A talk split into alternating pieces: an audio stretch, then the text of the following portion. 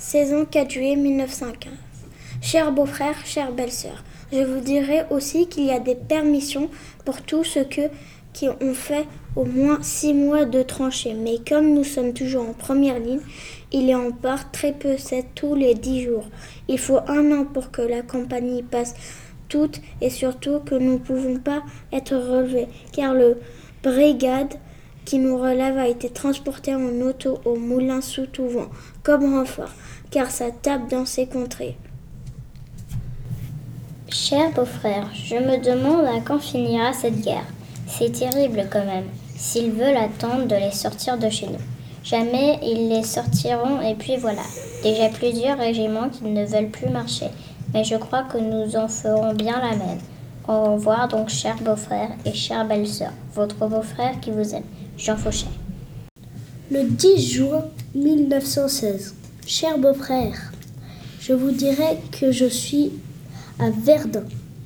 Nous avons fait six jours de première ligne du premier du mois.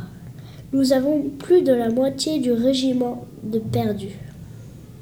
Nous y avons laissé à peu près mille hommes. Il y a beaucoup de prisonniers, mais vous pouvez croire que c'est terrible. Sous un bombardement pareil, on marchait sur les cadavres et dans la boue. Tous les camarades du pays ont été blessés ou prisonniers ou morts. Je ne reste plus que tout seul. Il y en a beaucoup qui ont été brûlés tous vivants.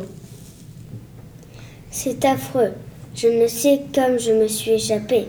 Nous avions tombé juste sur l'attaque, le 3 entre Vaux et le bois de la Caillette, au ravin de la mort mais c'est impossible de résister sous leur marmite. Notre artillerie est trop inférieure et puis c'est trop mal dirigé. Enfin, celui qui n'a pas vu Verdun n'a rien vu. Je ne vois plus grand-chose pour aujourd'hui.